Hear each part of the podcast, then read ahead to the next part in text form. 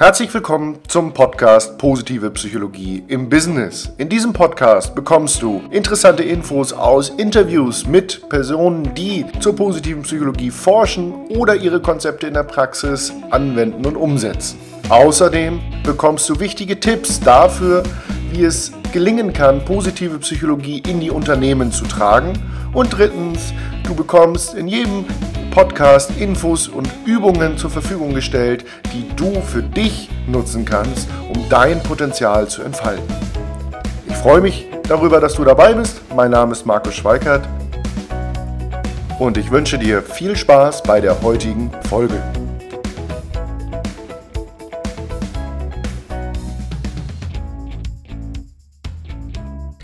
Herzlich willkommen zu Folge Nummer 3 in unserem Podcast Positive Psychologie im Business. Heute mit einem Spezial, denn nach unserem Interview in Folge Nummer 2 mit Alexander Hartmann möchte ich gerne ein Thema vertiefen. Wenn du das Interview gehört hast, dann hast du gehört, dass der Vorstand der Sysbeck AG gesagt hat, mein Ziel ist es, dass jeder Mitarbeiter bei uns im Unternehmen einen sehr guten Freund hat. Und die Rolle der persönlichen sozialen Beziehungen in Unternehmen ist aus meiner Sicht nicht zu unterschätzen. Und das Thema soziale Beziehungen ist auch ein Thema in der positiven Psychologie. Und das soll Anlass für uns sein, dass wir das Thema einmal genauer vertiefen. Die Frage ist ja, ist das einfach nur sozialromantisch zu sagen, wir sollen hier alle Freunde sein und mit Bändchen im Haar in den Feierabend tanzen? Oder macht das wirklich Sinn? Zahlt das auf die Leistung und Produktivität im Unternehmen ein? Denn die meisten Unternehmen sind nun mal Profit-Organisationen und keine Wohlfühloasen. Deswegen ist es mir wichtig, heute einmal dieses Thema genauer zu beleuchten.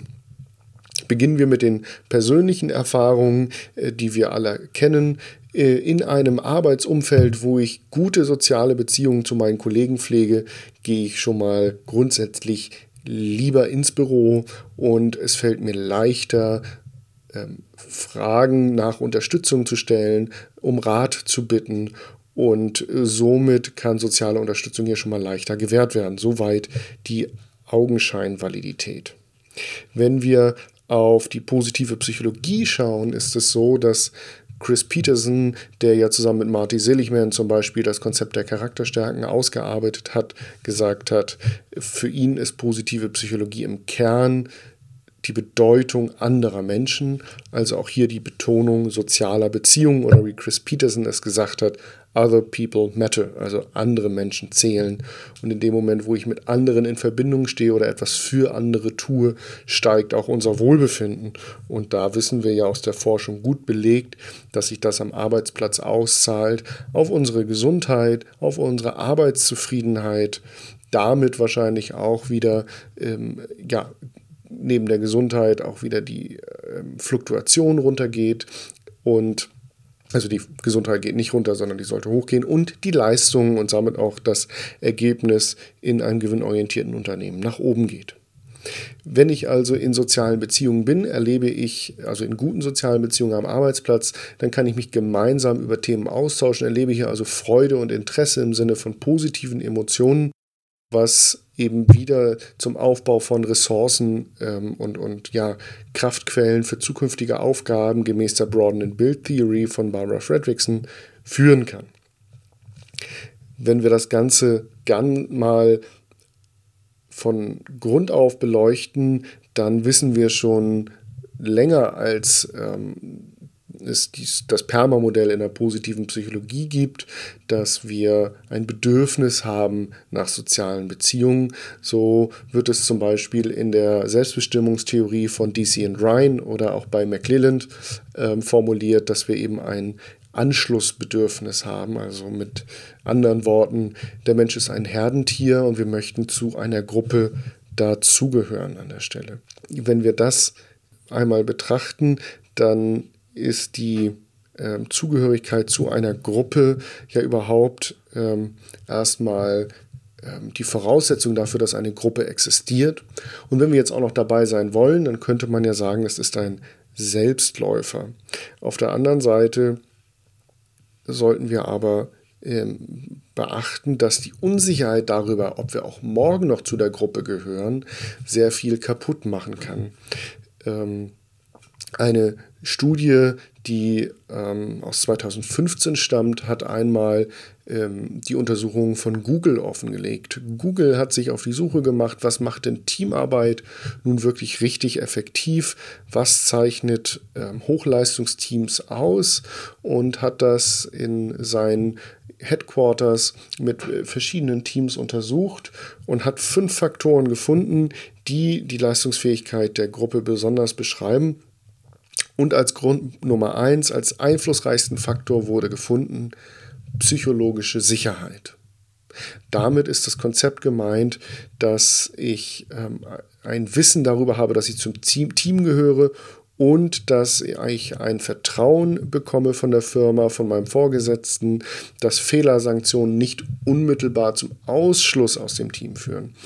Die ähm, Effektivität von ähm, Teams hängt also zu einem großen Anteil davon ab, nicht nur wie wir auf Fehler reagieren, sondern auch, ob ich mich geborgen in einer Gruppe fühle und kann damit Leistung eben massiv steigern. Ich habe noch zwei Experimente gefunden, über die ich berichten möchte für, äh, für die Bedeutung von sozialen Beziehungen am Arbeitsplatz. Einmal ähm, gibt es eine Studie, die seit 1930 bis in die Gegenwart insgesamt über 260 Männer beobachtet hat und anhand der erhobenen Daten versucht hat herauszufinden, welche von ihnen die erfolgreichsten und glücklichsten waren. Und einer der Forscher, der die Studie über 40 Jahre begleitet hat, kam zu der Erkenntnis, dass das soziale Netz und enge Freundschaften, also Beziehungen und Kollegialität am erfolgreichsten sind, oder am wichtigsten sind für den Erfolg, dass also die Studienteilnehmer, die hier das beste soziale Netz hatten, tatsächlich auch das, ja, das höchste Wohlbefinden berichteten und am erfolgreichsten waren. Und als Gegenpart, was passiert, wenn uns diese sozialen Beziehungen fehlen und diese Sicherheit fehlt, ähm, möchte ich noch auf eine Studie hinweisen von Roy Baumeister, der 2002 von einer Studie berichtete, in der er Teilnehmer ähm, zu einem Persönlichkeitstest einlud und in den nachfolgenden Auswertungsgesprächen einen Teil der Auswertung manipulierte. Der einen Gruppe von Probanden wurde nämlich erklärt, dass ihre Persönlichkeitsstruktur offenbar darauf schließen lässt, dass sie ihr Leben lang scheitern, äh, scheitern werden darin, dauerhaft Freundschaften und Beziehungen aufzubauen.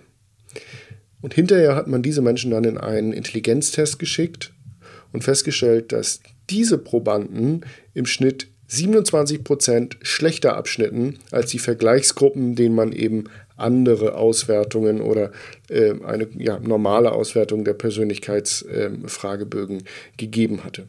Die Vorstellung von Isolation beeinträchtigt uns Menschen also so stark, dass unsere Leistungsfähigkeit unmittelbar sinkt. Das heißt, dass ähm, wir ein starkes Bestreben darin haben sollten, Mitarbeiter zu integrieren und eine starke soziale äh, Bindung zu den Kollegen zu fördern. Also zusammengefasst, in der positiven Psychologie sprechen wir davon, dass soziale Beziehungen eine der einflussreichsten Ressourcen für Glück und damit auch Erfolg sind. Wir ähm, fühlen uns automatisch auch wohler, wenn wir gute Verbindungen am Arbeitsplatz haben. Das muss ja nicht immer die Freundschaft sein, sondern das reicht ja eine gute Kollegialität. Psychologische Sicherheit, dass ich auch morgen noch zu dem Team gehöre, ist ein wesentlicher Faktor dafür, dass Teams effektiv arbeiten.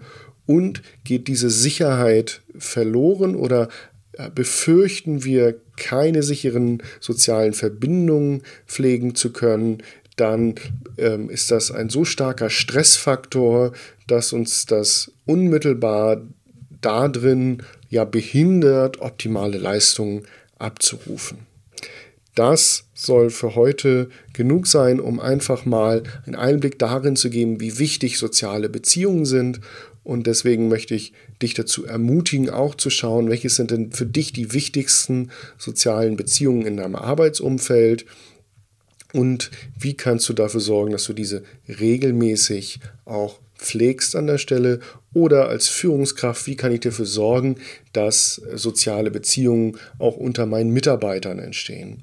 Und im ersten Schritt hilft hier natürlich immer Kontakt schaffen, also zum Auftakt eines Projekts die Mitarbeiter in direkten persönlichen Kontakt miteinander bringen.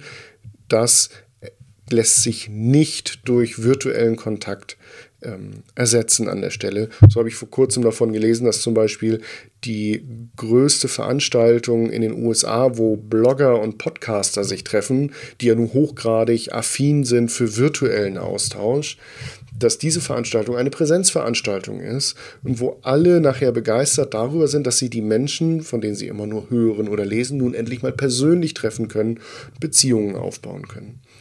Es scheint also so zu sein, dass wir den direkten persönlichen Kontakt unbedingt brauchen, um Höchstleistungen zu bringen und daraus auch viel gute Energie ziehen können für weitere Erfolge in der Firma. Ja, bei der Umsetzung dieser Erfolge wünsche ich dir viel Erfolg. Ich ähm, hoffe, du nimmst hieraus wesentliche Infos für die Gestaltung deines Arbeitsplatzes und deiner Beziehungen mit und freue mich darauf, bald schon die nächste Folge mit einem neuen Interview zu veröffentlichen. Damit sind wir am Ende unserer Folge Nummer 3 im Podcast Positive Psychologie im Business.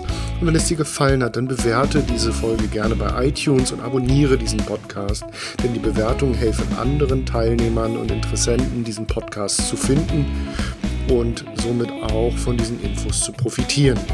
Darüber hinaus möchte ich dich einladen, mir über die E-Mail-Adresse in den Show Notes Fragen und Anregungen zu schicken. Vor allem, wenn du sagst, ich hätte gerne mehr solche Specials wie die heutige Folge oder ich brauche Infos zu bestimmten Konzepten, die ich jetzt nur kurz in diesen Formaten angerissen habe.